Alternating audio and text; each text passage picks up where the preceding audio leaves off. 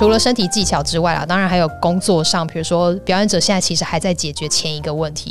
对不起，我们这个双人动作，他举我举不太起来，我们要解决一下，看怎么举起来。那编舞者可能已经想说，哎、欸，我们要下一段了，可不可以下一段了？他你们到底在干嘛？这样子，那他可能就是那个中间的沟通者，说，哎、欸，你先等一下，先让他们解决这个问题，不然我们没有办法继续进行下去。Okay.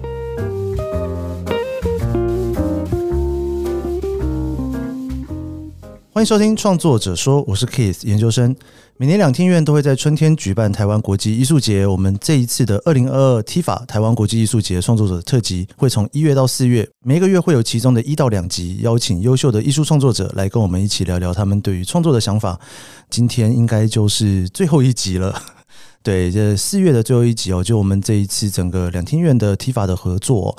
那我觉得大家可能在听前几集的节目之后呢，应该都在买票了吧？我觉得很特别啦，因为在过去做创作者说的过程当中，其实比较少去接触这一块。那我自己呢，也从这种剧场上面的创作者，跟剧场里面其实有一些创作者是兼表演者里面哦，我也。学到蛮多的，感受到说不同创作的类型，其实呢，他们脑中在想的事情啊，跟那种左脑右脑的分配都不太一样哦。那我们今天的最后一位压轴，我们请到的这一位呢，是刘奕霖。艺林老师呢，他这一次其实他不是自己去做编舞哦，他本身是一个舞蹈家。他跟两天院呢合作一个作品，他的角色非常非常的特别，因为这个作品呢是从澳洲的一个排舞者他所创作出来的一个舞蹈，因为他要远距去做创作，所以他在台湾呢去担任这一个我们称作。排练指导，这个排练指导这四个字非常的特别，我们大家可以来聊聊这件事情哦。他在纽约做了专职的舞者十一年哦，那后来呢，他在前年回到台湾之后呢，也开始做了自己的 YouTube 频道，在聊一些舞蹈的事情。除了舞蹈之外呢，他也参与了一些像视觉啦、作曲啦、电影摄影等各式各样的交流。这种不同类型的合创，其实是现在创作者非常。主流的一种做法，他有一个独舞作品跟入围了十六届的台新艺术奖哦，他也在二零二一年去年获得了云门创计划的奖助。好了，大家听了那么多，应该觉得非常的期待。我们欢迎今天的来宾。史蒂芬妮·雷克不是他，群像的排演指导刘意林。Hello，各位好，我是刘意林。我刚刚这样介绍是不是有点落落场？不你的资历好，毕竟毕竟我年纪也差不多，干嘛这样？也差不多该有一点资历。对啊，哎、欸，可是你在美国十一年在做舞者，你在之前是在台湾念书的？之前在台湾念书。台湾念书长大，对，毕业，嗯，然后到纽约去工作，在舞团里面工作。对，你刚刚有聊到说你是在北艺大，本来就是念舞蹈舞蹈的，对对，所以你是念完舞蹈之后很喜欢，就直接买张机票去纽约，是这个概念吗？有一点接近，有一点接近，但是就是念完之后想要出国，可是那个时候并没有什么特别机会或者计划，所以我其实毕业之后还有在台湾跳舞跳了两年，就是跳舞教课啊，一些兼职这样。所以那时候跟两位老师，一个古明生老师，还有何小梅老师，刚毕业的时候跟他们两位跳舞，然后两年之后刚好碰到一个实习机会。然后就是在纽约这个舞团的实习机会，然后我就砍断台湾的一切，然后就到纽约去了。这舞团是 Beauty Jones, Arnie Zane Company，就两个人一起创的。对，所以 Beauty Jones 是我的老板，然后 Arnie Zane 是当时跟他一起合作的 partner，然后他们一起创的舞团。了解了解，因为你刚刚聊到说学习舞蹈，嗯。我的印象，如果要学习一个舞蹈，应该不会从大学开始学，可能从很小很小就。对，大部分蛮多可能是从四五岁、三四五岁那个时候，就小时候开始律动啊，然后就是穿那种你知道粉红色舞衣，然后那种一点点的那种红色舞衣，那种小裙子，然后就是小女孩那种好像很蛮梦幻的样子，有点像 Elsa 穿的衣服。裙子可能比 Elsa 短一点，这样子。对，Elsa 那个还不短哦，对不起，我有点偏题。你看的是哪一种 Elsa？好了，就是一开始大部分都是三四五岁，但是其实我稍微晚一点，我是大概八岁，国小二年级的时候我才开始学舞。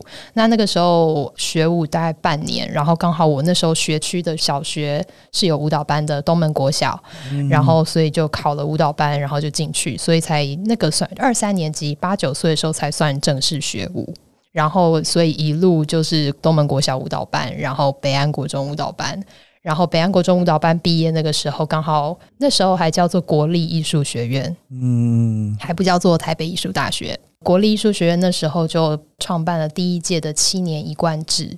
所谓的七年一贯制，就是高中加大学三年加四年，总共七年。然后，所以等于是国中毕业的时候，你就可以考进去，然后就从开始念七年上去。所以我是第一届的七年一贯制学生。然后那时候就是一群白老鼠考进去，然后就接受老师们的教养，这样子。哇！你刚刚聊到说八岁的时候，你决定要学舞蹈，嗯，就是其实被妈妈带去的，被妈妈带去的，被妈妈带去，就想说哦，那个我们学校有舞蹈班，好像蛮不错的。以前那个时候舞蹈班还有点被叫做资优班的感觉，美术班的人不会画美术，美术班、音乐班，但是对对对，然后但是好像不是，我也不知道为什么就被冠上就是好像资优班的感觉这样子，嗯、所以那时候就说哦，既然我们学校有舞蹈班，那不然你去看看这样子，所以那就是被妈妈带去。然后就觉得还蛮喜欢的表演啊，就你知道站的好像跳的美美的那种感觉，所以就喜欢。反正什么也都不知道，反正就去，一路到现在。所以妈妈本来只是想说要你去念资优班，结果你真的就开始学舞蹈了。呃、结果变成 对，没想到变成就是。他有没有忽然觉得很失落啊？就觉得、呃、怎么真的学舞蹈起来了？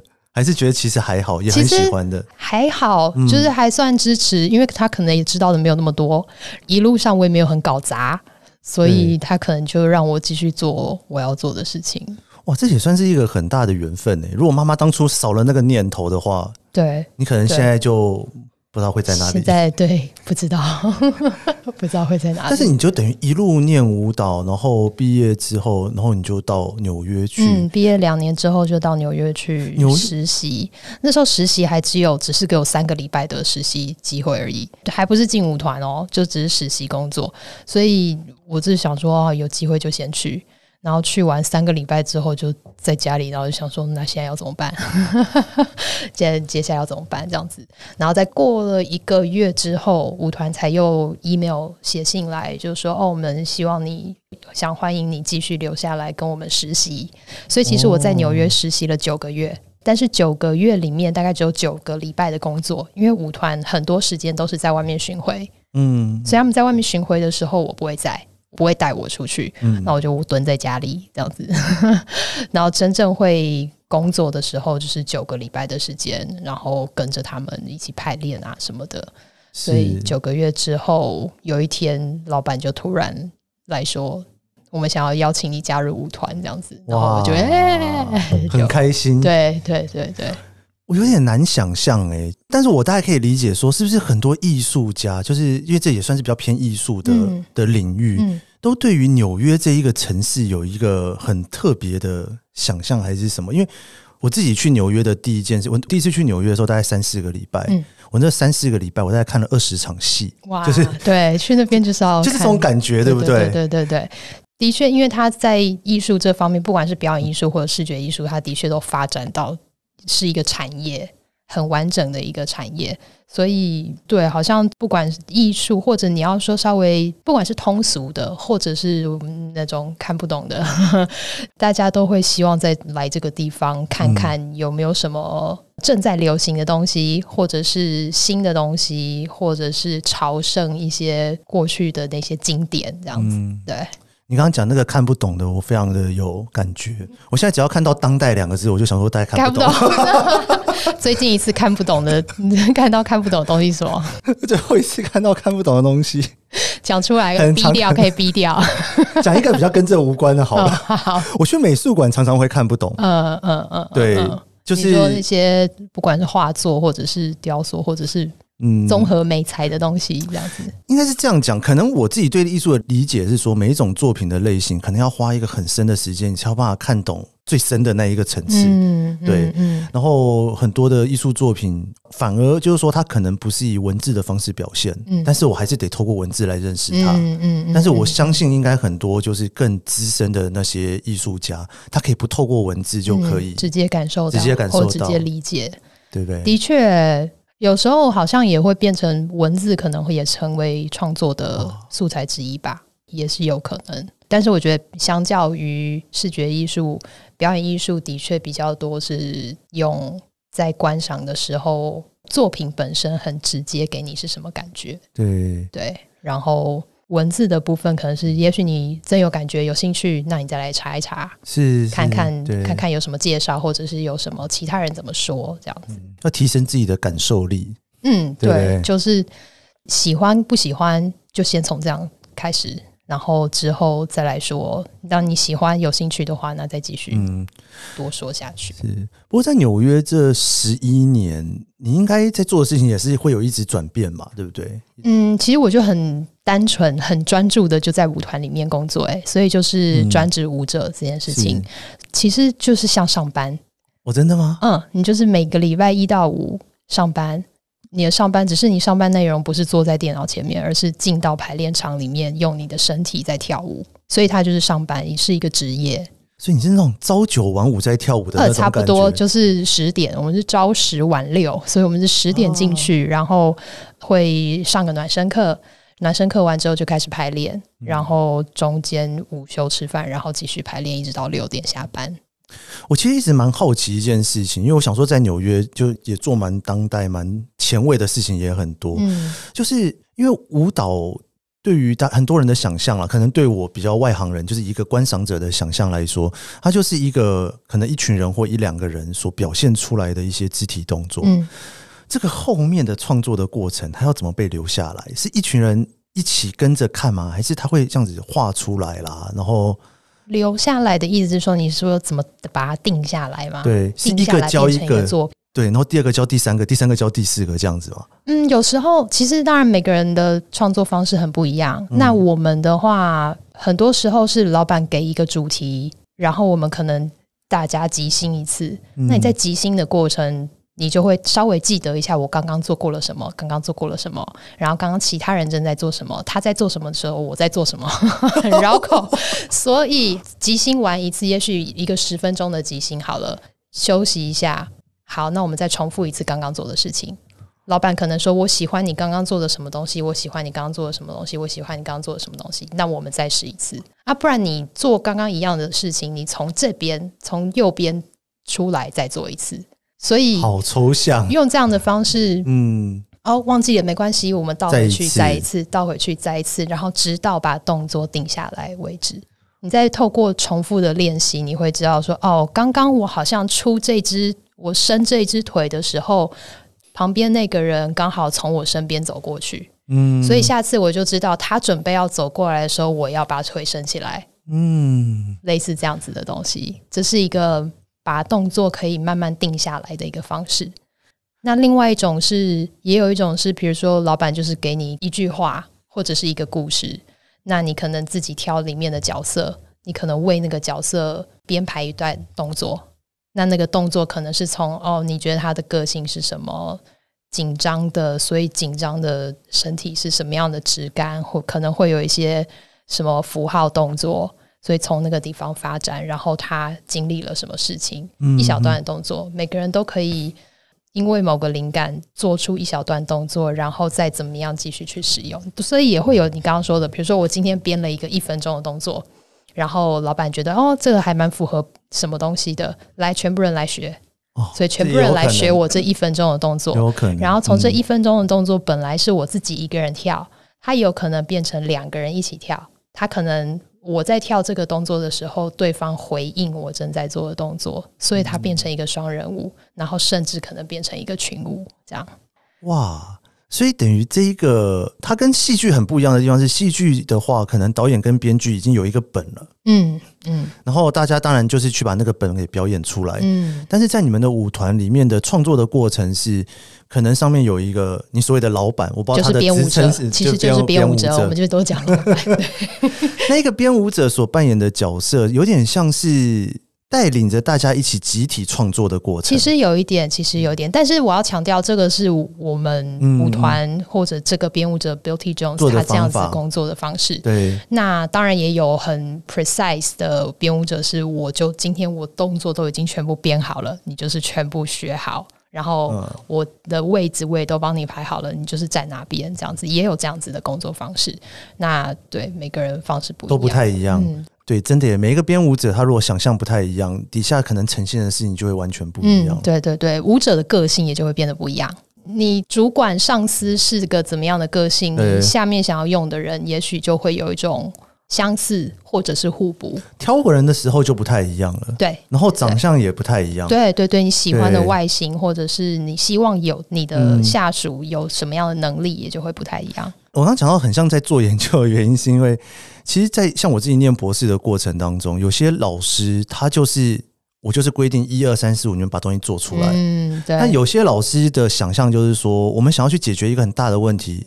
啊，你一个月自己去想办法看看，你要怎么样把这个出子问题对对对，自己去想要怎么把这个问题给解决。嗯嗯。但是我也很难说哪一个老师对或错了。我自己碰到的老师比较多是只丢出一个方向，然后我就把东西生出来的。嗯，这也蛮痛苦吧？也很像创作者的感觉。有没有创研究跟创作还是有点差距？要生出东西来是一样的。但是就是说，像我就可以乐在其中，但是我可能有些研究室的同学就觉得很痛苦。但是如果是那种老师把东西全部就是都规定好一二三四五这样照着做的，我反而会觉得很痛苦。但有些人可能就觉得很轻松。对对对，对，所以对你是这样子性格的人，可能你刚好就是会碰到那样子的老师带着你一起对找问题，好看缘分 呐。对啊对啊对啊对啊，这编舞真的很看缘分诶，这样不会说编到一半忽然发现有一个人真的是很不受教，不能说不受教，很不像是我们大家的那一个文化的时候，他却自己离开。我觉得对。就会有，所以冲突其实都还是会有。哦，就我们舞团还蛮蛮爱吵架，不 是吵架打架，什么摔东西、摔门，什么该有的都有这样子。可是那个就是过程当中的沟通，沟通，沟通。这也是我最近哦在学到的事情。我最近在上一个表演课，嗯，然后我发现就是好像表演者就是要很有情绪。嗯，对，会比一般就是我们，比方说像我们现在在在 Podcast 这样聊天，嗯，我们就不能摔东西，因为我们现在 不在那一个空间跟场域里面，对不对？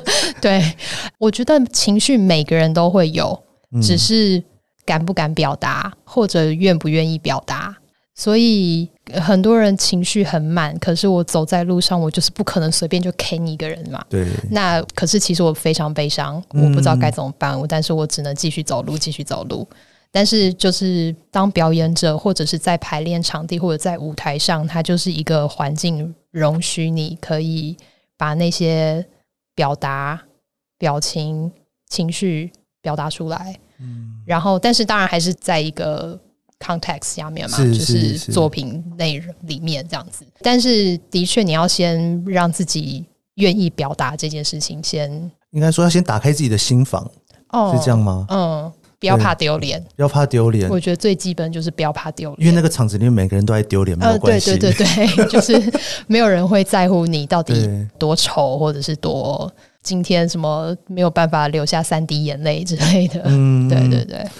对耶，我觉得那种感觉不知道哎，会不会大家很想要当表演者里面的其中一种心情，就是说我可以有一个情绪的出口，老实说，我有一点，然后它变成一个创作。对，我觉得我有哎，就是生活当中不见得什么事情都可以让你自由的表达，然后但是我觉得透过当表演者，很多东西可以因为这个工作而得到抒发。嗯，然后我可以用。以借舞台之名，借舞台之名来发泄一些东西。对，但是发泄是有道理的发泄。你自己也有创作自己的舞蹈？嗯，对，现在也有在开始。多做一些自己的东西。你创作自己的舞蹈的那种发想的感觉，能不能分享一点啊？因为那个就完全可以把你的情绪放进去了。对啊，每天都在哭，好不好？真的吗？对，你创作一个多悲伤的舞蹈，但，是哭弄不出东西来，就是我刚刚说的。我不知道你做实验的时候会吗？还是你做研究的时候会不会哭？会不会想哭？弄不出东西来，会想哭啊？不会，我就去看连续剧。哦，真的哦？对啦，我觉得。会有想要想要做的主题，然后在过程当中，你会一直想要挑战自己嘛？嗯，有想到一个什么 idea，然后就想再去推翻自己，然后再推翻，再推翻，然后最后就发现，嗯啊，不就大家什么都做过了，那我还要做什么？然后就会不知道还能够再做些什么。嗯，可是虽然大家都做过了，但是从你表现出来的那种感觉，还是会有一点点个体的差异。不一样。但是我觉得到最后，就是在找到一个。自己能够说服自己的东西，哇，所以即便是有人做过这个，但是我要还是要能够说服我自己，OK，这个东西我愿意端出来，嗯，然后我觉得我能够说服我自己把它表达出来。你觉得在当表演者跟创作者这两个角色里面，哪一个会让你觉得比较掏空自己的内心？因为你听起来两个都会，对不对？但感觉好像程度或者是那种过程不太一样。嗯，对，掏空自己的内心哦，我觉得。因为现在我的 focus 蛮在创作者的状态里面，对，然后这个是我目前相较于表演者，我比较没有那么擅长的，因为我才刚开始做，之前都是习惯都是做表演者嘛，嗯，所以现在在学习做一个专心的创作者，所以现在我要花费的精力跟心思真的是蛮多蛮多的。嗯对，当表演者的时候，有旁边的同事，有一群人可以一起合力做一件事情。但是创作者就比较的确会孤单蛮多的，嗯，因为是你自己发想，你自己解决很多问题，对。然后，所以那个某种训练吧，嗯，就是孤单的训练，然后靠自己的 这种训练。听这样聊，好像有一种从表演者变成创作者的过程，好像。因为创作者就会被称为老板，人越来越少，人就离开，没有了，慢慢就变成老板的概念了。对对对，所以你知道，就是以前当表演者的时候，就是回家喝酒啊，干掉老板啊，然后你知道今天发生什么事情，就是骂抱怨这样子。然后现在开始做这些事情的时候，你就会回去想说，对不起，我以前骂你，我现在懂了。哇，哎、欸，其实我没有想过这件事情呢、欸，因为我可能在一些比较不同领域的创作里面，比方说像戏剧里面，创作者跟表演者之间的关系可能是比较对等的。原因是因为导演也是制片找来的人嘛，演员也是制片找来的人嘛，对不对？就他们其实都是为了那一个戏剧服务嘛。嗯，所以我的感觉比较好像在在戏剧里面。大家都是为了这一个 project 才聚在一起的，嗯，然后所以这个作品结束之后，大家可能就解散了嘛。哦，但是你们的舞蹈的那种过程，其实是一群人要在一起很久很久的，对，对，而且又是在一个舞团里面，所以你如果是专职舞团，你是好几年的相处。然后因为跳的作品又都是这一个人的作品，对，所以你的确会要一直跟从他喜欢的东西，嗯，因为每每年要做的作品内容都不一样嘛，主题不一样，所以今天你对于大海有兴趣。去明年，你对于高山有兴趣，但是我必须要跟着你的兴趣，我要去想象你的兴趣，嗯嗯，然后在你的作品里面去找到一个我自己的位置，所以比较少有机会去谈到我的兴趣，嗯嗯嗯。其实到后来也是有些作品就是没感觉啊，啊，我就对这个作品，对他这个主题，我就是没感觉，是，可是他是你的工作。是哦，你必须要想办法在那个里面去找到你有一丝丝感觉的某一个支线，然后去做去完成这样子。对，很特别，它是一个团，所以是一个很长久的，嗯、比较不像电视或电影的那种一个 project 结束就结束了。对对对对，对，我觉得这也是为什么我后来决定离开吧。我觉得。也到了一个年纪，然后自己的脑袋也开始有越来越多自己自己的想法，对自己有兴趣的东西，对，想要尝试，想要说说看，是不是？比方说某一次做的时候，我就很想这样做，他说不行，我就觉得嗯，有哎、欸，真的有，这个带走，下次自己做，对，就会觉得嗯，要是我的话，我可能会怎么做？但是事实上，现在就会发现，常常就想说，嗯，要是他的话，他会怎么办？你这个描述很像是那个在学那个太极拳，或者是。武术的过程，哦、对，对不对？对对，老师的那个教完之后，自己就要独创一套自己的。对啊，对啊。然后你时不时还是会去想说，你当年带领你的那个人，嗯、他如果是他，他会怎么办？对，我们今天很高兴邀请到刘奕霖呢，一起来跟我们聊聊他对于创作的想法。我们下一段节目呢，我们会请他跟我们聊更多关于这一次的作品《史蒂芬妮·雷克的群像》。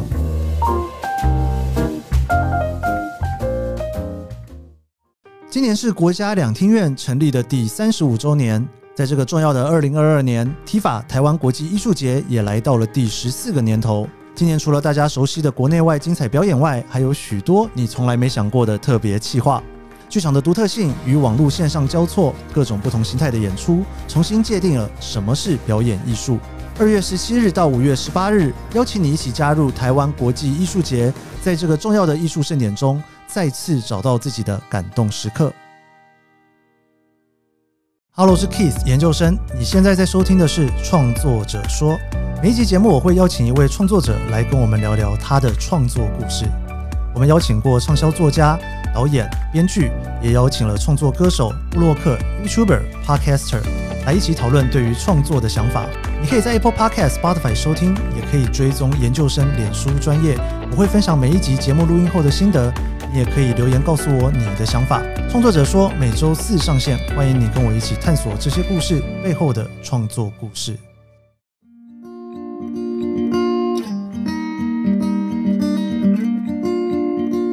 大家好，我是刘奕伶，欢迎您收听《创作者说》。我觉得创作是摧毁自己跟熬肉自己的无限轮回。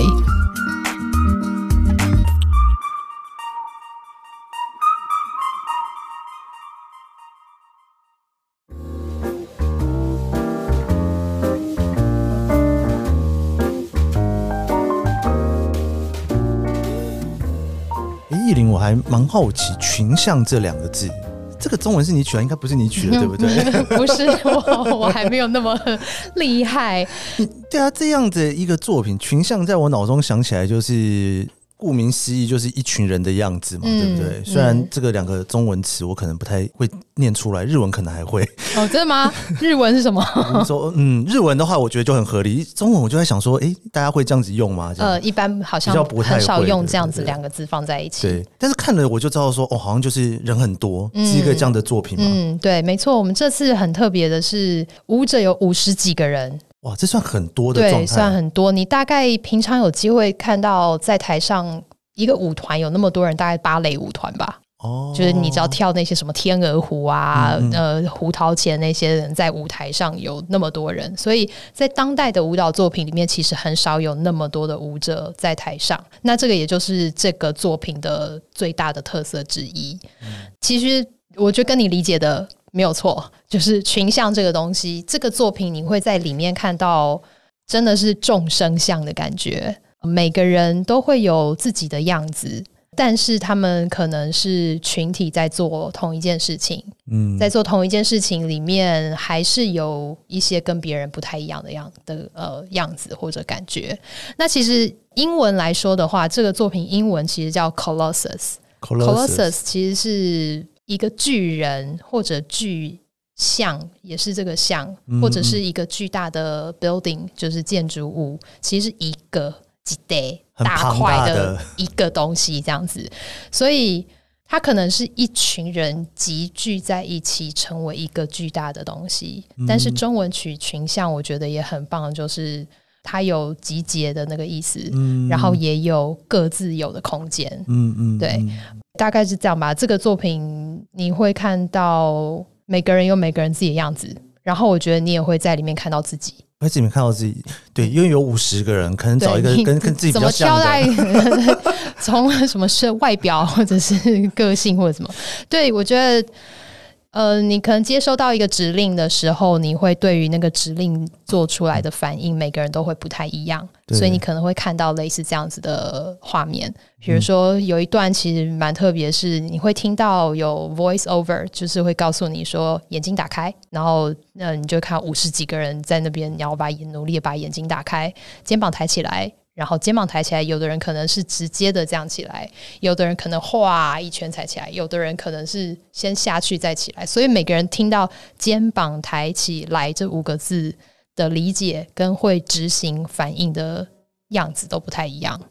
对，所以我觉得那就跟比如说我们在对话，然后我们可能在讲同样一件事情，嗯、可是其实我们会切入的角度都不太一样。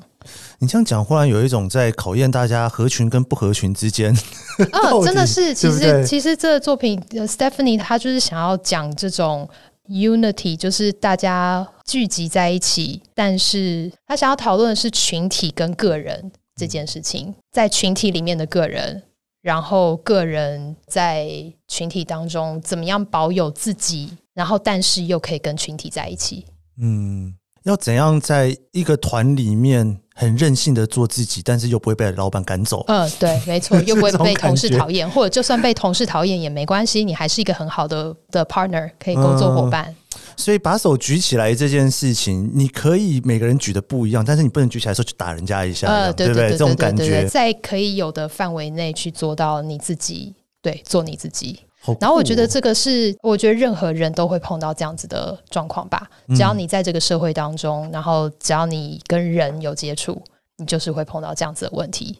这个作品对我来说，其实是一个很好理解、很好入门的一个作品。是，但那不是说他做的很什么很肤浅或者什么的，而是他每一个段落所使用的方法，可以让你一目了然。你知道他现在在讲的小主题是什么？他也很清楚的呈现给你看，而且你很有机会马上跟着思考一下。嗯，对对对对对。有些舞蹈作品，你可能比较没有机会思考。啊、我没有这么说，没有这么说。我可以说，因为我在里面的人，我自己可以说，对，说自己跨模，不知道是称赞自己还是在贬低自己，很有深度这样子。呃，我觉得对，其实很奇妙。从我小时候，也就是十几二十年前，大家就会讲哦，现代舞看不懂，现代舞看不懂。然后，其实到现在还是会有这样子的状况，不是说。谁没有进步，谁有进步的问题，而是我觉得怎么跟彼此对话，嗯，然后，所以我为什么我觉得我说觉得这个作品其实很好理解，是就是这个样子。他他用那么多人在舞台上，又可以找到一个让人很好理解的方法，但是又不会让你觉得说哦，就是。很简单就做得到了嘛？嗯嗯，这样子。你刚聊到这五十几个人，嗯，然后在台上做很类似的事情，所以没有人是 C 位这种概念。有还是有？还是有 C 位？嗯，你还是会看到有时候会有一个人对群体的时候，哦，然后可能是或者两坨人的时候，或者三组人马在干嘛干嘛，所以还是会有那样子。还是有各种排列组合。对，然后有两个人之间的对话。一个人对群体的时候，是群体在压迫着那个人呢，还是那个人在操控着群体？嗯、都会看到各种不一样的关系，嗯、人跟人之间的关系。你刚刚聊到说，这个主题里面有很多小主题，嗯，这些小主题是围绕着什么在讲的？人，人，嗯，我觉得就是人跟人之间的关系，各种关系会发生的情况。OK，比如说我刚刚说到操控这件事情，指挥这件事情，压迫这件事情，然后。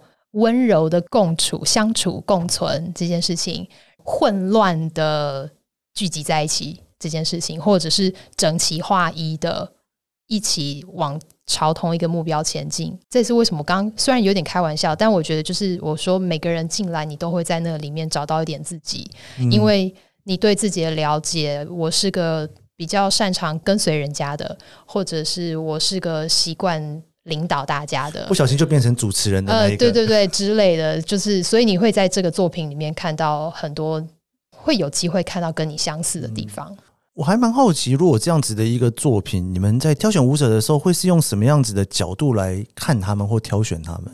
那个时候在甄选的时候，我有先问过 Stephanie，他就说他第一句话讲的是要很想做这件事，很想跟人家表现关系，很想要。嗯参与这个作品，嗯，所以他讲的不是说哦，我要技巧很好，我要什么很身材很美，或者是我要长得怎么样。他讲的是你要很想做这件事情，很想参与这件事情，所以那个积极程度，或者你对于这件事情的野心、企图心，这个是最重要的。然后，所以这个我在甄选的时候，我也是很公开让大家知道，就是 Stephanie 要的是怎么样的东西，嗯、然后再来他才讲到是他要每一个都是不同的个性，他希望看到一个一个很不一样的人。哦，所以高矮胖瘦啊，什么染头发、啊、或者是什么什么，跟每个人都有自己的形状在那边。所以我在甄选的时候，我也会的确有会稍微注意一下，一下嗯，会挑一下，就是。不要讲挑啦，这样感觉好像我很高高在上。但是去找一些选择，我觉得选择，我的确会稍微拼凑一下。虽然五十几个人，真的你很难马上记得全部的人的样子，嗯嗯，可是你我会大概知道一下说，说哦，这个好像有有这样子的形状的人，有这样形状的人，对然后他。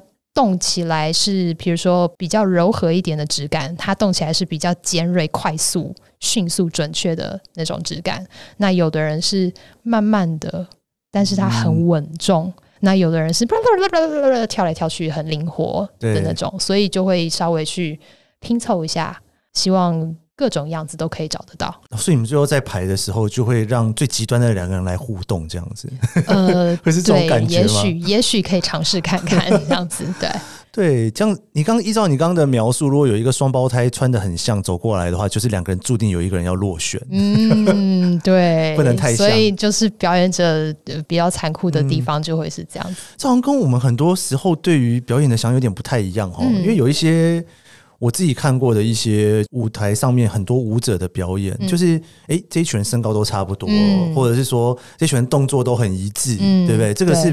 很常比较看到典型会出现的，比较常看到的是这样子，对。但是切回来这个主题就是群像嘛，所以希望每个人都要有很不一样的样子。嗯，对。是，我还蛮好奇排练指导这一个角色，在一个这样子的表演里面，因为。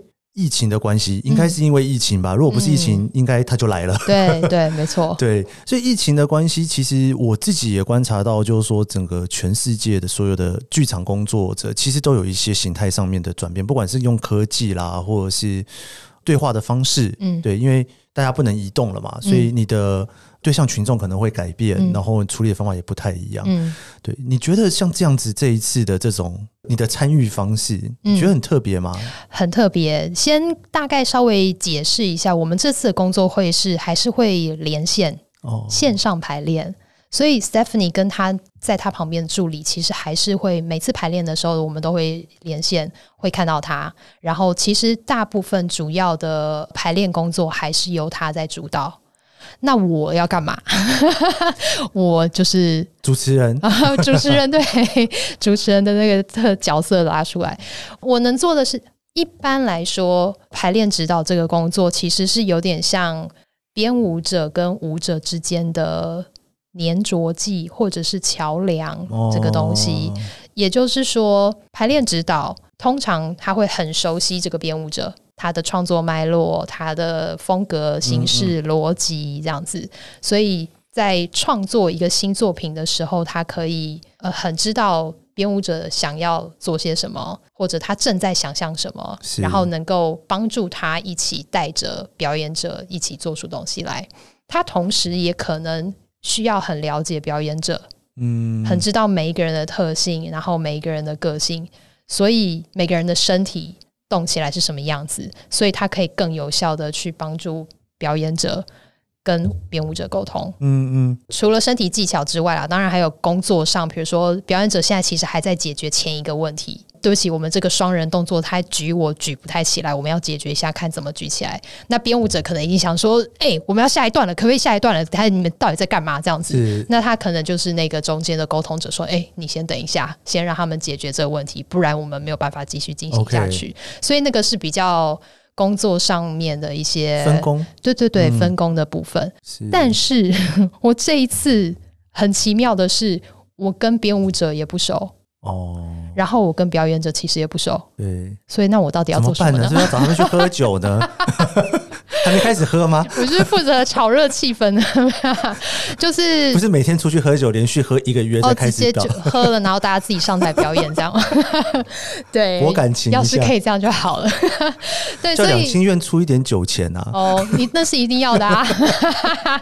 对，我这次能做的是，我在事前，也就是现在这段期间，尽量的去阅读这个作品，去熟悉这个作品。嗯做各种功课。那 Stephanie 那边其实也有给一个 package，就是大概比如说每个段落的介绍，然后每一个舞剧舞蹈的句子，也就是小小的动作组合，嗯，它都拍成很多的影片，小的段落影片，对，然后介绍，然后拍子分解出来啊，解析动作这样子。所以我是就是尽量努力的去熟悉这一块，嗯，然后在表演者的部分的话，我真的是只能排练当下。我要快速的、哦、想办法，快速的去认识这五十几个人。不行了，还是要喝酒。没有啦，那个等下我们这个节目要加警语了，会有黄标之类的。要加警语，有这种东西？没有，不能喝酒，不能喝酒，呃、喝果汁就好。嗯、呃，对，就是像葡萄汁的东西 这样。所以真的就是排练场见。然后因为编舞者相较于我来说更远。他更没有办法接近表演者，所以我必须要快速的知道这五十几个人谁可能适合哪一个 solo，谁可能适合哪一段双人，哦、哪十六个人适合跳这一大段动作。所以我必须要快速的帮编舞者抓出这些人来，对，因为可能没有时间，我们只有一个月的工作时间嘛，我们没有时间慢慢的了解你的身体，嗯、知道你这边的能力是什么，那个需要长时间的累积，但是这就是我的工作。所以你们会放一个很大的镜头，看到全部的这样子。对，现场会有是电视还是投影幕？电视墙，电视墙，然后所以编舞者会有大大的头在那边，然后嗯，好像在在看我们，然后我们也是就直接这样跟他沟通。这符号感好强哦！对啊，好强的符号感，一群人，然后旁边一个那么大的一个头在跟你讲话，对对对。对对，然后因为这个作品其实去年在巴黎就有先做过这样子的成功跨国连线这样子，然后我有看一下他们的纪录片，看他们工作的纪录片，所以大概也知道他们一样也是那种很大的荧幕，然后两边这样沟通，所以真的拜科技所赐啊！我觉得感谢有网络这件事情，所以让目前因为疫情，但是还是可以让一些事情顺利的进行，只是它的方式会稍微不太一样一点。这真的是蛮特别的耶！因为我刚刚脑中忽然闪过一个念头，嗯、就在想说。因为你刚刚说常常排舞的时候大家都会吵架嘛，对，所以这五十个人等于说第一次见面进来，然后先吵一遍再说。他们可能他们可能全部先打一架，可能想象打完之后都没事哦，就不可以吵架了。对对对，想象没有很完整嘛，他们可能没有特别的清楚说到底自己要做什么，嗯、但是他们看过了这个作品类似的样子，这样。他们大致看过，他们还没有看过全部的版本，但是他们并不知道自己会在里面扮演哪一个角色，角色这个都还不知道。然后会在现场再被分组，就是，嗯，所以就是他们一定会知道哦，谁有 solo，谁有 solo 的段落，有双人的段落，有什么什么，羡慕嫉妒就跑出来了。对，那就是各凭本事喽。哦，所以等于你们在那个排练的过程当中，还有一点 battle 的意味在里面。我觉得多少会有一些吧，就是大家希望。你要站在舞台上，你是想要被看吗？对对，那你多少都会希望能够被看到的更多。对对，然后或者是接受更多的挑战。对，所以或者你看到真的是很喜欢，你很想要尝试。嗯，对，就基于各种不同原因，那碰到这样子的状况，尤其又是短时间的工作，你真的就是要 bring your A game，你真是不能松懈啦。是是，想办法把你最好的展现出来，这样。因为我看这次的资料，你们有很多的舞者都是学生嘛，嗯，都从学学生找出来，两个学校的学生一起工作，找学生来呈现这样子的作品，在整个创作的目的上面有特别赋予它什么样的意义吗？其实这个作品在最一开始也是有学生的角色在里面，在二零一八年首演的时候，其实呃，Stephanie 那个时候就有找一些学校的学生，然后跟线上 freelancer 就是自由工作者这样子，所以就一起工作。我曾经看到他有一篇报道，就是有问到类似的问题。他说，对他来说，他觉得年轻人很多时候只是缺少机会，并不代表他们能力比较差。嗯嗯，他们可能是缺少机会做这件事情。然后，所以他觉得他看到那么多很棒的舞者，然后但是可能很少有机会参与演出，所以他想要刚好就有机会可以做一个这样子很多人的作品。嗯、年轻人的 energy 大概有时候也会很符合那种，比如说混乱的时候啊，是是或者是要很活泼的时候这样子。嗯而且年轻人特别适合去表达合群与不合群。嗯、啊，没错，对，自然的就可以演绎出来了。社会化太久的舞蹈者已经知道如何瞬间合群。啊、没错，就是眼睛闭着就做就对了，就做就对了。对，没错。那个不合群的那种不爽感是不会翻白眼给你看到的。没错，回家喝酒再说。这样子。了解了解。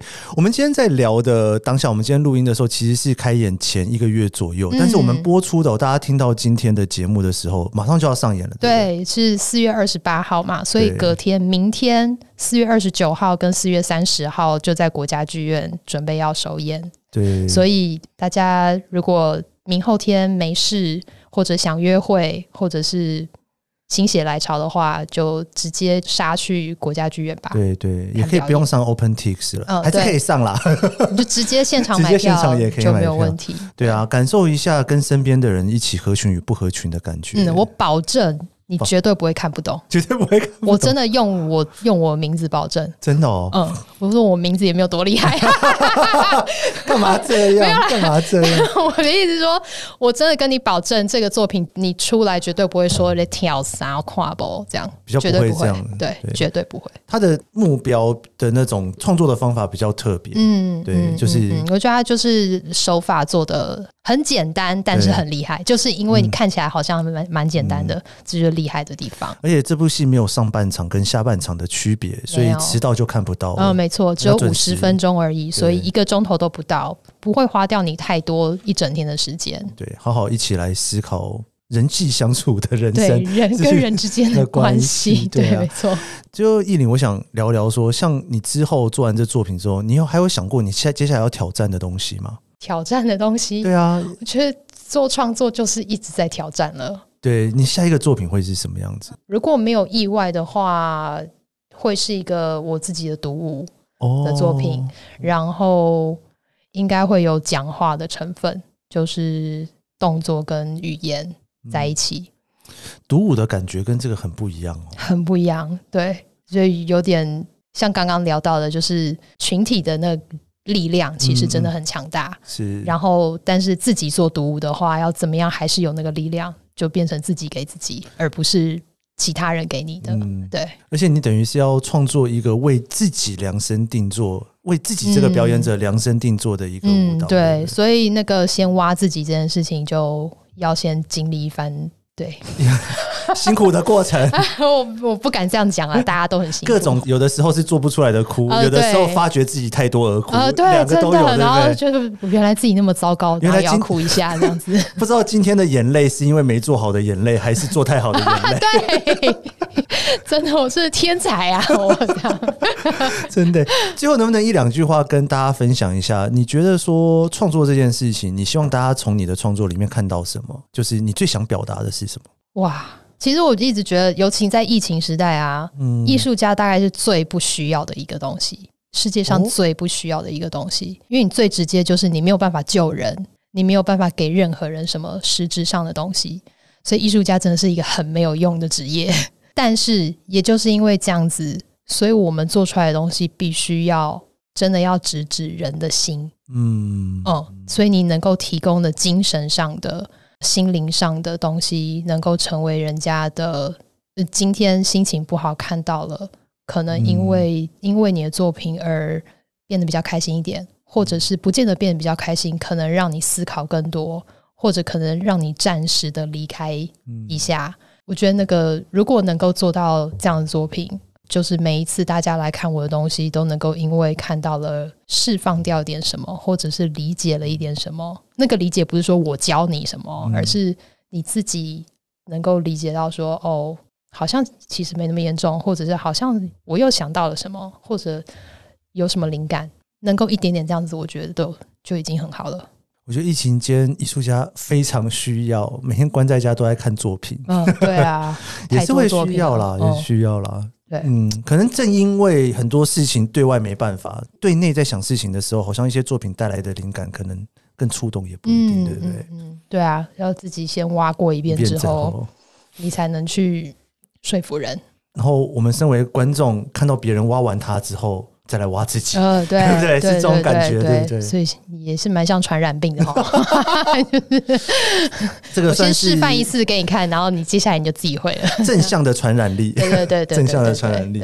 对，谢谢依林今天来跟我们分享那么多，谢谢，谢谢。呃，以上就是这一集的创作者说，你可以在 Apple Podcast、Spotify 收听。如果你喜欢这期节目，别忘了帮我在 Apple Podcast 留下五星好评，还有别忘了追踪研究生脸书专业，我会在上面分享更多关于这期节目的心得。我们下集节目见喽，拜拜。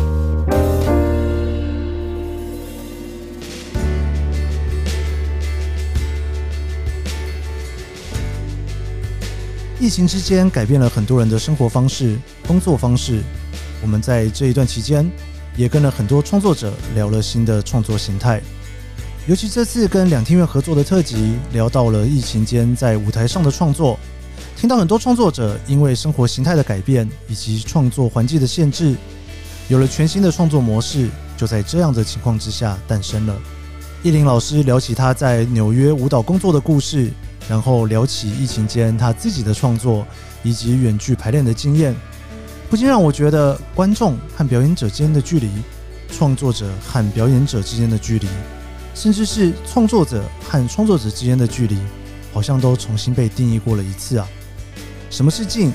什么是远？或许不是拿尺量了算，而是人与人之间的那种信任和温度。想要彼此交流创作的心情，也重新定义了什么是创作。谢谢收听这一集的创作者说，我是 Kiss 研究生，我们下集节目见。